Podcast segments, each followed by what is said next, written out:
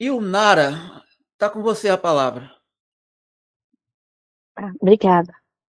Boa noite, Luiz. Salve, moça. Salve. O senhor poderia falar um pouco mais sobre o nada querer e, as, e como que isso se manifesta no decorrer das nossas vicissitudes, nosso dia a dia? O senhor pode explicar mais sobre isso?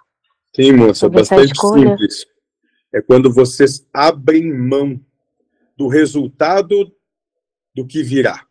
Quando vocês despossuem ou entregam a vida. Isso se manifesta como? Quando vocês, dentro da manifestação do existir, que ilusoriamente transcorrem, vocês entregam o resultado para o universo. Vocês não têm mais desejo por qualquer tipo de resultado, apenas se colocam ao serviço que a vida demanda, nada mais.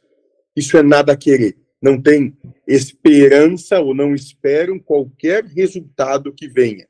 O que vier é perfeito.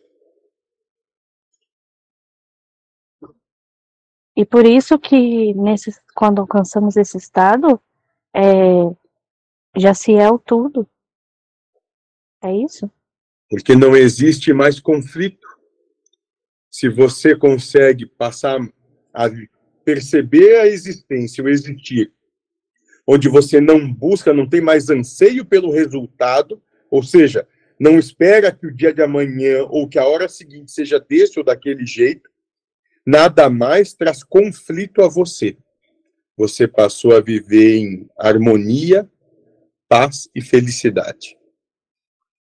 Seja onde for e como for.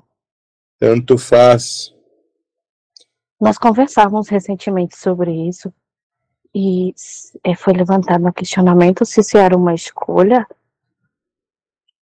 Sim, moço. Escolha que todos vocês podem fazer nesse exato momento, se assim quiserem.